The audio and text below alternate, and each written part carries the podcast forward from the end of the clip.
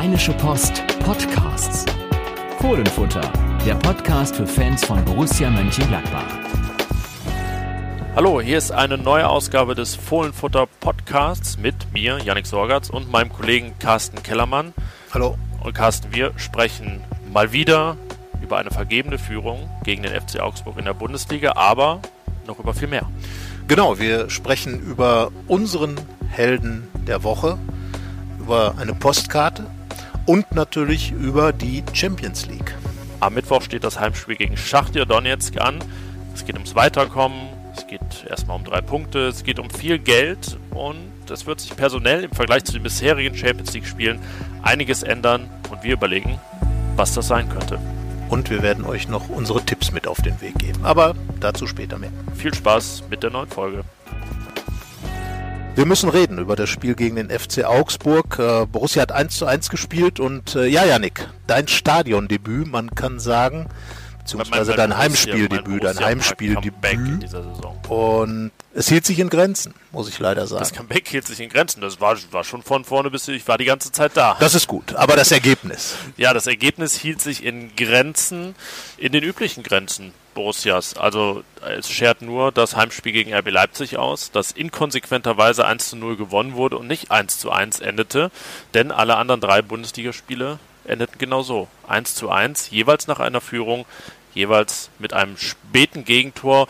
Und man könnte sagen, so ein bisschen hat dieses Augsburg-Spiel dem Ganzen jetzt die Krone aufgesetzt, denn Borussia war ja in Überzahl und anders als zum Beispiel gegen Union und Wolfsburg hatte sie vorher auch echt gute Torchancen, um dieses Augsburger Tor einfach egal sein zu lassen. War es dann nicht, weil Borussia den Deckel nicht drauf machte, also traf Daniel Caligiuri in der 88. Minute zum 1 zu 1. Genau, und damit wieder mal ein Aha-Erlebnis für die Borussen, ein Ding, was sie schon öfter erlebt haben. Und das Problem allerdings, du hast es gerade schon angedeutet, finde ich, ist weniger, dass man dieses Tor bekommen hat. Natürlich sollte so etwas nicht stattfinden, aber das Problem ist, dass das Spiel natürlich schon lange entschieden sein musste. Und, und äh, ich habe mir tatsächlich mal eine Statistik rausgesucht, die belegt ganz eindeutig, dass äh, eigentlich gar nicht diese, diese späten Gegentore das Problem sind, sondern ähm, tatsächlich die Tore, die nicht geschossen werden. Da war jetzt natürlich ganz frappierend in dem Augsburg-Spiel, aber ähm, alle drei Unentschieden zu Hause und auch die Niederlage in Leverkusen sind eigentlich Spiele, die Gladbach nach der Statistik der Expected Goals, der wahrscheinlichen Tore, die man erzielen kann aufgrund der Qualität der Chancen, in allen vier Spielen besser. Und das ist natürlich total ärgerlich, weil es konnte also lange bevor der Gegner ausglich schon eine klare Führung da sein und darum sehe ich da ein Torproblem, was die Borussen im Moment haben. Gerade wenn man nochmal zurückschaut, letzte Saison auch 14 Gegentore in den letzten 15 Minuten, aber nicht so viele Punkte verschenkt, weil einfach die Führung klarer war. Letzte Saison, da können wir mal zurückblicken, nur zweimal Punkte abgegeben in der Bundesliga nach Führung gegen Leipzig, in Unterzahl, nicht in Überzahl. Ähm, wir erinnern uns an die gelb-rote Karte gegen Alassane Player. Ein sehr spezielles Spiel, deswegen kann man es fast ein bisschen rausnehmen. Und gegen Hoffenheim gab es ein 1-1. Das hat ein bisschen erinnert an dieses Augsburg-Spiel. Borussia hatte da sogar einen Elfmeter, den Alassane Player verschoss und bekam auch sehr spät den 1 zu 1 Ausgleich. Aber das war, wie gesagt, ein sehr singuläres Ereignis vergangene Saison, während das jetzt so ein bisschen der Normalzustand geworden ist. Ja, du sagst, es ist ein Torproblem. Ah, ja, es ist es natürlich auch und war es gegen Augsburg am Samstag, aber es ist ja irgendwie auch ein Gegentorproblem. Gar nicht mal, dass Borussia zu viel zulässt, aber irgendwie machen die Gegner halt zu viel aus dem, was Borussia ihnen gönnt. Man muss ja sagen, alles soweit blitzsauber wegverteidigt. Also die ganze Viererkette ein ordentliches Spiel gemacht. Es gab zwei Großchancen für Augsburg. Dann macht Jan Sommer das, was wir ja von ihm gefordert haben. Er vereitelt die auch mal in bester Torwartmanier.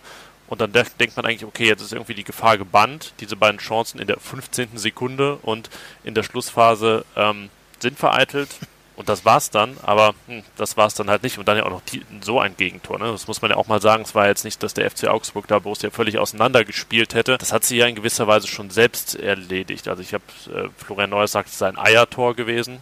Kann man so unterschreiben. Flipper, Eier, Billard. Tor, Billard, also viele Kneipensportarten auf jeden Fall involviert. Ähm, Und am Ende stand dieses 1-1. Tja, du hast gerade gesagt, knallt mal. Also da haben auf jeden Fall nicht die Sektkorken geknallt, jedenfalls nicht bei Borussia, eher schon bei den Ex-Borussen wie Tobias Strobel, der ja angekündigt hatte, man wolle Borussia ärgern. Hat gut geklappt, muss man sagen. Ja, also äh, natürlich, äh, jedes Gegentor ist auch ein Gegentorproblem, insbesondere wenn ständig in den letzten Minuten was passiert, wobei ich sage, darüber haben wir auch im Prinzip äh, nach der Niederlage in Leverkusen schon gesprochen. Ähm, diese Situation darf überhaupt nicht entstehen. Das heißt also, wenn die Gladbacher erstens natürlich die Führung klarer gestalten, zweitens aber auch am Ende gar nicht den Gegnern immer wieder die Möglichkeit geben, in den Strafraum zu kommen und solche Situationen heraufzubeschwören. Wir denken auch an das Madrid-Spiel zum Beispiel, als auch der Ball irgendwie in den Strafraum kam, irgendwie dann dahin kam, wo, wo der Torschütze stand. Also ja, das sind die Dinger, ähm, die einfach so nicht passieren sollten. Und ich sage, wenn man den Ball vom Tor weghält,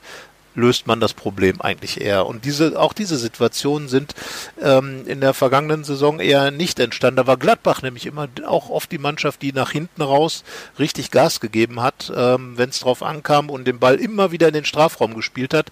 Und es ist nun mal so, das ist glaube ich von der Kreisliga C bis, bis in die Champions League so, hohe Bälle in den Strafraum, permanent steht der Tropfen höhlt den Stein, irgendwann fällt mal einer runter, muss man verhindern.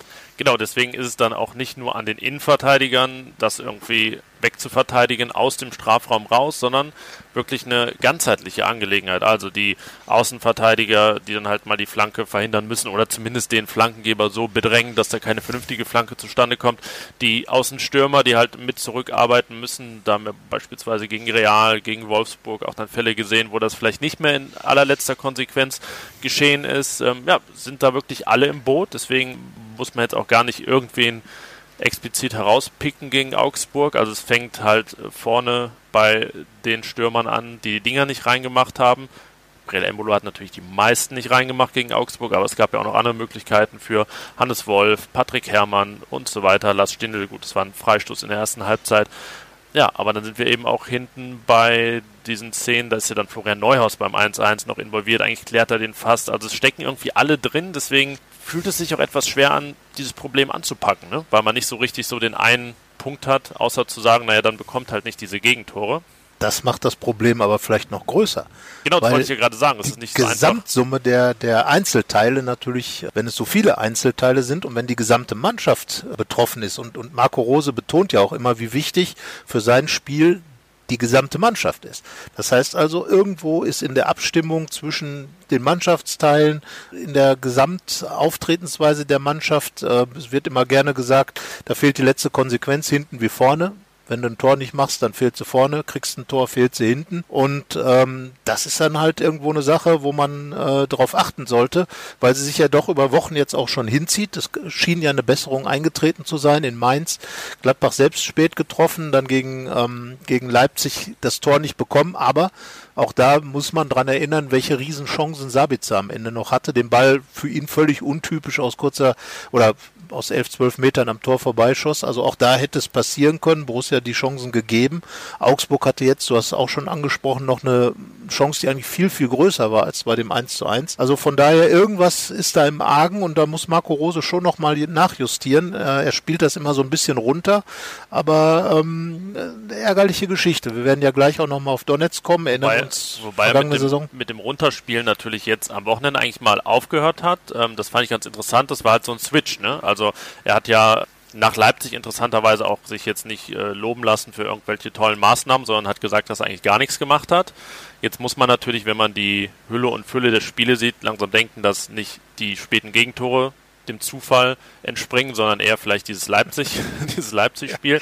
Ja, aber ich habe jetzt schon das Gefühl, Marco Rose will das mal anpacken und hat erkannt, dass er das anpacken muss, weil Borussia auch in einen gefährlichen Bereich langsam kommt, weil es ja irgendwie den Kopf auch involviert. Ne? Also irgendwie wird es langsam zu selbsterfüllenden Prophezeiungen, dass dann diese späten Gegentore fallen und der Gegner weiß mittlerweile ganz genau, dass, dass Borussia da verwundbar ist und ja, man muss irgendwie so eine gewisse Notbremse jetzt an der Stelle mal ziehen, dass, dass man da nicht in so einen Strudel gerät und das einfach, ja, dauernd passiert und nicht mehr aufzuhalten ist. Ja, und das ist einfach, hat natürlich auch was damit zu tun. Also wie gesagt, äh, auch vergangene Saison war es gerade in der Schlussphase in Gladbach-Spielen immer sehr hin und her und äh, auch da, wenn man da viele Gegentore bekommt, hat der Gegner auch viele Chancen. Hat ein bisschen auch immer mit Glück zu tun natürlich. Äh, wie gesagt, gegen, gegen Leipzig, Sabitzer schießt dann einfach vorbei. Äh, jetzt äh, wird der Ball von, an, von Wendt noch abgefälscht. Äh, Jan Sommer ist noch dran, kann ihn aber nicht mehr entscheidend ablenken. Das ist einfach so die Sache, dass im Moment dieses, dieses Glück, was man an anderer Stelle sich erarbeitet hat, einfach nicht da ist. Das heißt nicht, dass vergangene Saison alles Glück war, ist auch jetzt nicht alles Pech, aber das äh, beeinflusst natürlich die ganze Geschichte. Du hast es ja ausgerechnet. Neun Punkte, die jetzt nach Führung verspielt sind, ist schon ein erkleckliches Sümmchen. Es ist mehr als ein Punkt pro Spiel, das muss man sich erstmal erlauben. Also, ich meine, mehr als drei kann man halt nicht verspielen und davon dann konsequent mehr als einen zu verspielen und immer noch 1,5 im Schnitt zu holen. Das ist ja sozusagen die gute Nachricht, dass Borussia diese zwölf Punkte hat, trotz dieser eklatanten äh, Punkteverspielschwäche, weil normalerweise trifft es ja Mannschaften, ähm, das zeigt Borussias eigene Historie, also der, der Vereinsrekord im Punkteverspielen entstammt der Saison 2010, 2011, dem Relegationszeit hat man 27 Punkte nach Führung verspielt. Äh, ich erinnere da an die, die Endzeit unter Michael Fronzek, ja, letztes Heimspiel 2-0 geführt gegen Stuttgart, 2-3 verloren und in seinem letzten Spiel auf St. Pauli ja auch geführt und ja. danach verloren. Also sind wir da schon bei, bei sechs und ähm, ja, 2006, 2007 im Abstiegsjahr war man effektiver. Da hat man nur einmal Punkte verspielt, man hat aber auch nur siebenmal geführt in der ganzen Saison. Das ja. ist dann eher ein anderes Problem. Ja, da ist irgendwie die Welt dann doch inzwischen eine völlig andere geworden in, äh, bei Borussia Mönchengladbach, wenn man sich das überlegt, was in den Jahren dann tatsächlich noch los war und ja, die Zeitenwende begann dann ja tatsächlich auch mit diesem St. Pauli-Spiel. Ja. Michael Fronzek musste danach gehen, Lucien Favre kam und äh, drehte die Gladbach-Welt innerhalb ja, einer Saison, kann man sagen, auf den Kopf, rettete und ein Jahr später war man dann im Playoff der Champions League. Und, jetzt, und jetzt sitzen wir hier. Genau, jetzt sitzen wir hier und Borussia ist wieder in der Champions League zum dritten Mal. Werden wir gleich auch noch ausführlich drüber reden, über das Spiel gegen Schachter Donetsk. Aber zunächst einmal wir hatten jetzt ja keinen richtigen Helden im Borussia-Spiel. Das muss man ja sagen. Christoph Kramer ist Spieler des Spiels geworden, weil er wirklich eine starke Leistung als Läufer und als Passspieler und als Kämpfer geboten hat. Aber so richtig wäre halt einer äh, da gewesen, der vielleicht zwei, drei Tore geschossen hat oder das Spiel entschieden hat oder wie auch immer Brel Embolo hätte sein können. Ist er aber nicht gewesen und deswegen haben wir in dieser Woche einen anderen Helden zu unser, feiern. Unser, unser Hörer of the Week. Genau, der Hörer of the Week und äh, der kommt aus Hagen. Genauer gesagt, ein gebürtiger Mönchengladbacher ist er eigentlich 1971 im Bethesda Krankenhaus oben äh, in der Oberstadt geboren und Michael von Weig, ich hoffe, ich habe das richtig ausgesprochen. Ja, was hat er gemacht? Er hat uns tatsächlich eine Postkarte geschickt und da muss ich sagen, das feiere ich jetzt schon seit Tagen. Eine Postkarte und noch einen Brief dazu geschrieben. Ähm, liebes Fohlenfutter-Team, erstmal vielen Dank für meinen Lieblingspodcast, schreibt er. Das hört man gerne, das liest man ich hoffe, er hört gerne. noch mehr als einen. Ja, er wird das hier mit Sicherheit hören ähm, und da grüßen wir auf jeden Fall mal nach Hagen. Ich habe eine Zeit lang dort auch gewohnt während meiner Ausbildung. Ausbildung äh, bei der Westfalen-Post wegen des ja, Volontariats. Bei, bei in Westfalen unter, in unterwegs Weringhausen, gewesen, ne? genau. in Dortmund. Hagen. Hagen. Hagen ist ja quasi ein Vorort von dort. Ja, genau. in Hagen, Weringhausen, äh, dort wo einst die neue deutsche Welle mit äh, initiiert wurde, musikalisch in den von 80er Carsten Jahren. Kellermann, wir da, hören uns. Ja, genau, wir hören uns, genau. Aber jetzt erstmal zurück zu dieser Postkarte. Es ist natürlich keine Postkarte von Hagen, sondern eine kultische Postkarte, die das Denkmal der Borussen in Eigenzeit zeigt mit Haki Wimmer, Berti Vogts und Günter Netzer. 1975 von dem Künstler Bonifatius Stirnberg geschaffen äh, und seitdem steht es mitten in Eiken der Geburtsstätte Borussias. Und äh, in dem Brief schreibt er noch, ähm, dass er 1984 erinnert er an ein Spiel, das erste Fernsehspiel, äh, live übertragene Bundesligaspiel, abgesagt damals Bayern gegen oder Gladbach gegen Bayern wegen des Nebels von Lodge nachgeholt. Gladbach gewinnt 3 zu 2 und damals sagte äh, sein Onkel zu ihm, zu Michael van Weig, ähm, wir müssen ins Stadion und Lothar Matthäus auspfeifen. das, war seine, das war seine Rückkehr dann, ne? Nach, nach ja, dem Pokalfinale. Genau, ja. ja. 1984 Pokalfinale. Gladbach-Fans haben jetzt eine Million Bilder im Kopf. Matthäus hatte seinen Abschied angekündigt, schoss dann im Pokalfinale im Elfmeterschießen den Ball. Damals war das Pokalfinale noch in Frankfurt, schoss den Ball nach Wiesbaden oder je nachdem Offenbach, je nachdem wie die Richtung war. Dann gab es eben diese Rückkehr und ja, da scheinen dann die Gladbach-Fans haben es nie vergessen, Judas Rufe und all diese Dinge. Aber man ging ganz bewusst ins Stadion, um Lothar Matthäus auszupfeifen und man siegte 3 zu 2. Frank Mill, Uli Borowka und Michael Fronzek haben getroffen und äh, da schreibt er, das Feuer ist seitdem nie wieder erloschen. Dies war mein persönlicher Borussen-Erweckungsmoment. Grandios, toller Brief, tolle Postkarte, auch die vollgeschrieben, ohne Ende. Also klasse Geschichte und unser Hörer der Woche, Michael, Michael van Weig aus Hagen. Genau. Gebürtig Dankeschön. aus Mönchengladbach. Und wenn ihr uns auch eine Postkarte schreiben wollt, komm, jetzt hauen ja. wir die Adresse auch immer raus. An genau. die Lüperzender Straße 161 in 41061. Viele 0 und 6 und 1. Ja.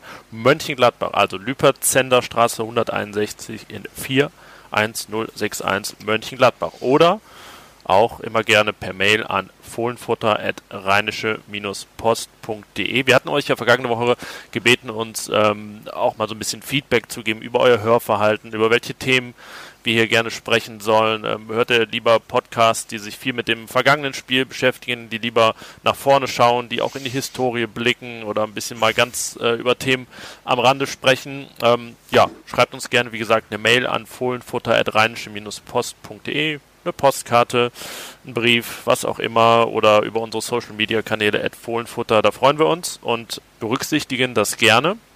Dann würde ich sagen, widmen wir uns auch dem, was kommt, dem Champions League Spiel gegen Schachte Donetsk am Mittwoch um 18.55 Uhr.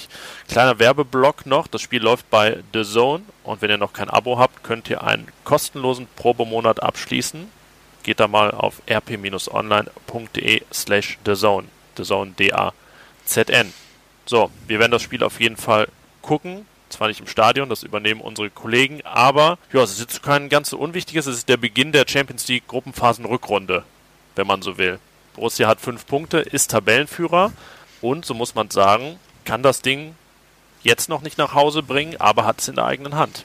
Genau, also Oskar Wendt äh, sagte bei uns im Interview, wir haben jetzt noch drei Endspiele. Zunächst natürlich das Heimspiel gegen Donetsk, dann das Heimspiel gegen Inter Mailand und schließlich zum Abschluss am 9. Dezember das Spiel bei Real Madrid im kleinen Stadion dort äh, wird es, das hat Oskar Wendt auch prophezeit, tatsächlich um alles gehen. Er geht davon aus, dass es bis zum letzten Spieltag spannend bleibt. Ähm, die Borussen könnten es sich einfacher machen, indem sie die ersten beiden Spiele gewinnen. Ja, es könnten sogar vier Punkte reichen. Dann wäre dieses Realspiel wurscht. Also am Mittwoch gegen Donetsk gewinnen genau. und dann 0-0 oder 1-1 gegen Inter. Dann hat man nämlich den direkten Vergleich gewonnen und wäre auch sicher im Achtelfinale. Und was wäre das? Borussia würde bei Real Madrid spielen und wäre schon im Achtelfinale der Champions League. Es ist nicht unmöglich und nicht unfassbar unwahrscheinlich. Genau. Aber, und damit sind wir dann auf der anderen Seite der Geschichte, ähm, das Donetsk-Spiel, das erste, was jetzt kommt, ist ebenso chancenreich wie gefährlich, denn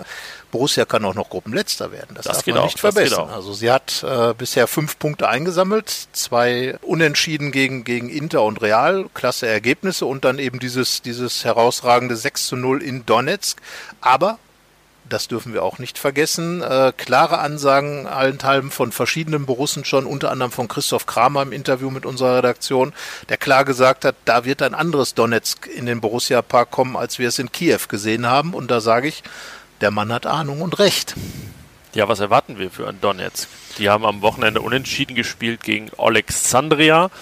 Ich glaube, das sagt jetzt nicht so viel aus. Donetsk wird jetzt auch nicht Borussia auf die leichte Schulter nehmen, weil die 1-1 gegen Augsburg gespielt haben. Nein. Und äh, Donetsk wird aber definitiv hier mit einem anderen Ansinnen antreten als bei, sie werden bei dem 0 zu 6 nicht mit dem Ansinnen angetreten sein, 0 zu 6 sein, verlieren, ja. aber sie werden wahrscheinlich hierher kommen, weil sie auch genau wissen, was für eine große Chance sie haben. Denn wenn die Donetsker hier gewinnen, dann sind sie fast schon durch. Und deswegen ja. wird es auch da darum gehen, einfach in dieser Gruppe sind ja diese beiden Mannschaften die kleinen von vornherein gewesen und haben jetzt die Riesenchance, da mindestens mal ins Achtelfinale der Champions League zu kommen. Und ja, also wird Donetsk auch hier in den Borussia Park kommen, um hier zu gewinnen, weil dann wären sie schon richtig weit. Denn sie haben ja schon in Madrid gewonnen und da ist eben auch das große Ausrufezeichen zu setzen, auch da geschwächt durch Corona-Ausfälle und äh, 3 zu 0 zur Halbzeit. Da hat man ja, oder es stand 3 zu 0 jedenfalls zwischenzeitlich, da hat man ja riesen Augen bekommen. Das war das erste Spiel der Gruppe, bisschen zeitlich vorversetzt. Ja, und das zeigt Gefahr im Verzug möglicherweise. In der Gruppe ist alles drin. Es spielt dann abends Inter gegen Real und Real auch wirklich nicht gut in, in Schuss in der in La Liga. Inter wiederum 4-2 gewonnen, aber auch nach Rückstand. Also, mein Gott, also es ist wirklich noch alles drin in dieser Gruppe und wir werden dann nächste Woche, wenn wir über das Interspiel reden, wieder eine völlig andere Ausgangssituation haben vielleicht eine sehr gute für Borussia, aber es ja. besteht eben auch die Gefahr, dass Borussia dann halt nur Dritter ist nächste Woche. So, und, und genau dieses wird Marco Rose natürlich seinen Spielern noch sagen. Also er wird, wird sie einerseits natürlich daran erinnern, ähm, und das hat auch Oskar Wendt nochmal klar gesagt, wenn wir so weitermachen, wie wir es bisher gemacht haben, haben wir richtig gute Chancen, diese Punkte zu holen. So. Und auch damit kann man einfach nur sagen, 100% Recht hat der Mann, der ja nun lange Erfahrung hat als ältester Borusse ja, und weiß, was er sagt. Kopenhagen schon Champions League Genau, gespielt. und da auch tatsächlich bis ins Viertelfinale, glaube ich, gekommen. Ah, oder ins Achtelfinale, Achtel, Entschuldigung. Ich, ja, ja. Damals gegen Chelsea, kein Tor geschossen, 0-0, 0-2 ähm, in dem Achtelfinale. Hat gesagt, hat Riesenspaß trotzdem gemacht und äh, klar, er will dann nochmal im Herbst seiner Karriere hast auch nochmal auftauchen. mit Kopenhagen oder hast du das wieder aus deinem Kopf geholt? Äh, nee, das hatte ich vorher nachgeguckt, als ich mit Oskar Wendt das Interview ja, man, gemacht. Man weiß ja nie. Das, äh, ja, man taucht ja manchmal auch auf und man fragt sich selber, wo kommt das denn jetzt her? Genau, das äh, manchmal äh, sagt man irgendein Stichwort und plötzlich hat man dann irgendwas im Kopf und äh, denkt, warum ist das eigentlich da? Naja, aber wenn es nicht nur immer Fußball ist, ist es gut, aber es ist so. Das, äh, ja, und Borussia spielt zu Hause. Es ist ja jetzt diese große Heimspielserie mit vier Heimspielen in Folge, aber wenn man sich dann so die Heimbilanz bisher anguckt, ist das gar nicht so eine Jubelgeschichte, denn eigentlich ist es bisher eine Auswärtssaison, oder? Ja, das kann man so sagen. Also die, die großen Momente, abgesehen vom Heimsieg gegen Leipzig, gab es auswärts, in den Auswärtsspielen. Heute Morgen eine Statistik gesehen, dass sowohl in der Bundesliga als auch in der Premier League und der Serie A es bislang in dieser Saison mehr Auswärts- als Heimsiege gab. Ja, früher war es so, dass es doppelt so viele Heimsiege wie Auswärtssiege mhm. gab und das ist schon bemerkenswert, oder? Also, wann immer man jetzt über Heim-Auswärts redet, es scheint wurscht zu sein, statistisch gesehen.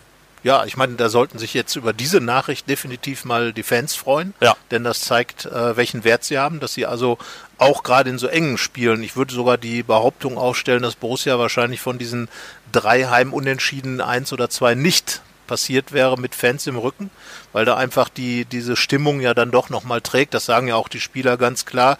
So ist es eigentlich egal, wo man spielt. Man könnte jetzt ja bösartig sagen, die modernen Stadien sehen ja auch dann noch alle gleich aus, mehr oder ja, weniger. Ja, in vielen Fällen weiß man ja gar nicht, wo, wo man gerade ist. Aber es ne? war es ja in Kiew schon angenehm, dass da eine Laufbahn ist und man denkt, na, das äh, ja, wir sind Berlin. Berliner Olympiastadion, genau.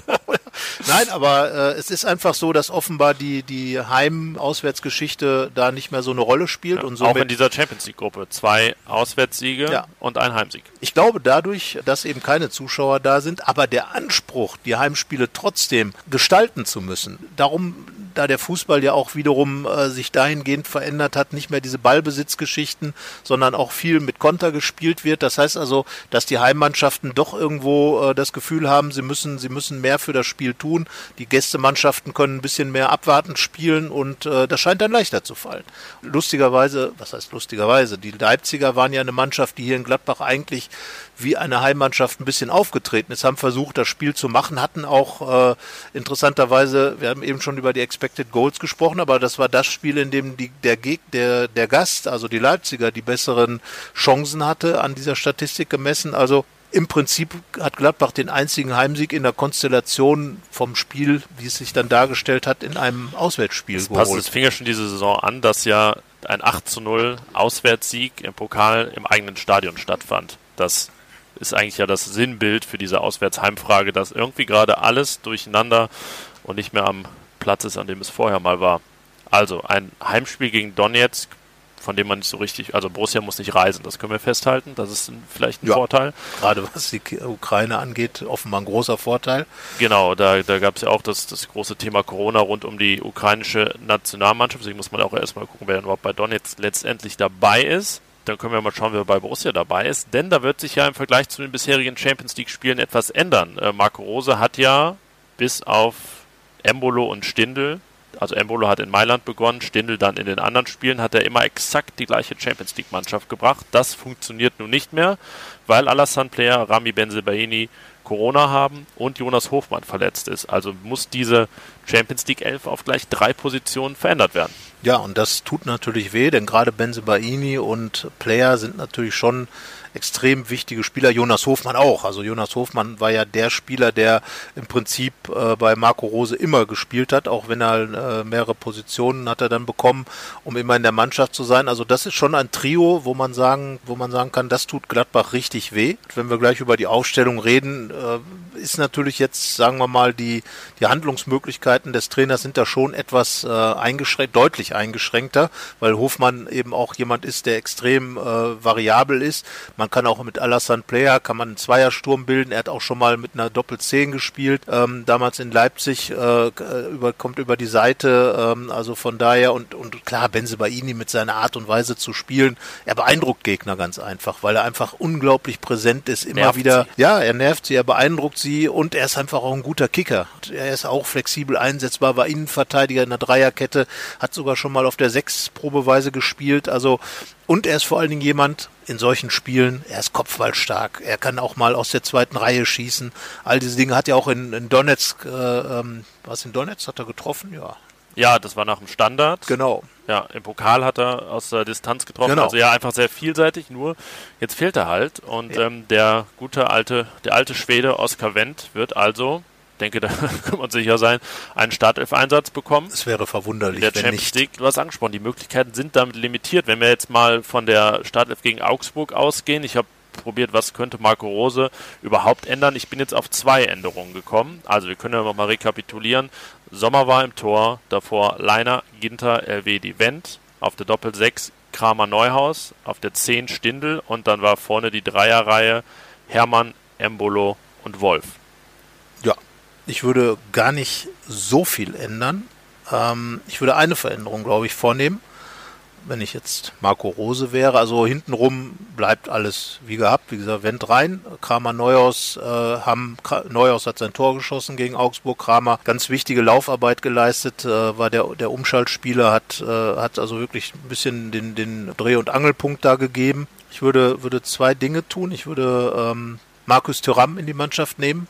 Er ist ja Borussias Champions League Held, hat die beiden Heimtore gegen Real Madrid äh, erzielt und ist natürlich so mit seiner Art und Weise zu spielen. Er ist einfach eine Institution im Gladbacher Spiel inzwischen und äh, er ist auch der, wo die Gegner drauf schauen. Er hat auch in Donetsk, er beeindruckt die Gegner. Und äh, dann würde ich tatsächlich äh, Hannes Wolf in der Mannschaft lassen und über die äh, andere Seite kommen lassen, Tyram und Wolf auf den Flügeln und dann würde ich Stindl und Embolo tauschen. Also Stindl ins Sturmzentrum als Neuner, denn Stindl ähm, hat, glaube ich, dann die etwas größere Coolness vor dem Tor. Und Brell Embolo auf der anderen Seite ist einer, der mit seiner Wucht äh, ganz einfach auch beeindrucken kann. Und er hat ja wirklich, das muss man, muss man einfach sagen, er hat eigentlich ein sehr, sehr gutes Spiel gemacht gegen Augsburg. Und äh, macht er seine Tore, dann hätte er ein überragendes Spiel gemacht. Und er ist einfach fleißig, er ist einfach engagiert, er kann den Gegner wirklich richtig Probleme bereiten. Und darum sage ich, den brauchst du eigentlich auf dem Platz, insbesondere wenn, wenn äh, Jonas Hofmann und Player nicht da sind. Und darum wäre, mein, wäre meine Offensivreihe tatsächlich, also vor Kramer Neuhaus, das Trio Tyram, äh, beziehungsweise Wolf, Embolo, Tyram und vorne drin Lars Stindl.